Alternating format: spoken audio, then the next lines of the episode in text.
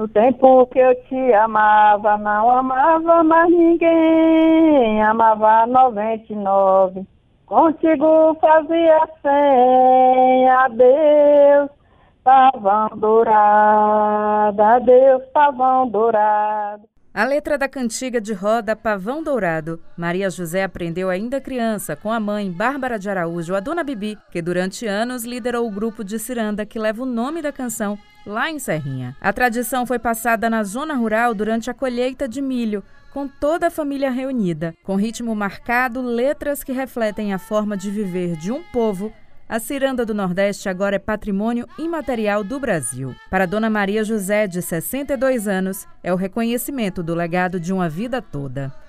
É, a nossa história começou assim, desde de criança. Agora não era reconhecido, porque a gente trabalhava cantando, a gente ia para as espalhas de milho, de, de bata de feijão, que antigamente era tudo manual, Aí a gente começou já assim, né? Pai, mãe, filhos, todos juntos ali, fazendo a cantiga de roda, né? Que me chama ciranda, outra cantiga de roda. E é, é uma felicidade só, né? Da gente poder estar tá resgatando, né? Não deixar nossa cultura morrer, tá passando para as crianças. E, e, é muito bom, eu acho muito bom. Aí eu me sinto feliz, né? De saber que já temos esse reconhecimento a manifestação mistura dança, canto e poesia. Referência da cultura popular brasileira, tem origem em terras portuguesas e no Brasil une homens e mulheres para celebrar a vida. Segundo a coordenadora Marina Lacerda, a aprovação concedida pelo Conselho Consultivo do Patrimônio Cultural do Instituto do Patrimônio Histórico e Artístico Nacional, o IFAM, é um passo para combater a falta de divulgação da cultura popular nordestina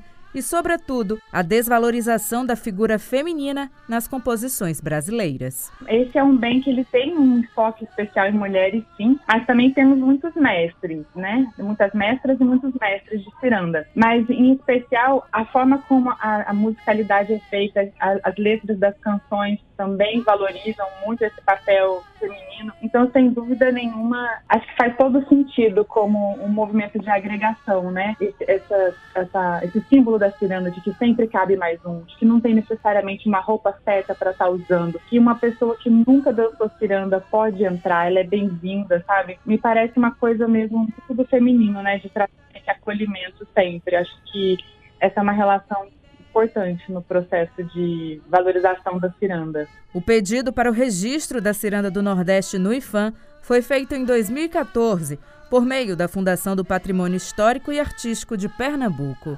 Juliana Rodrigues para Educador FM.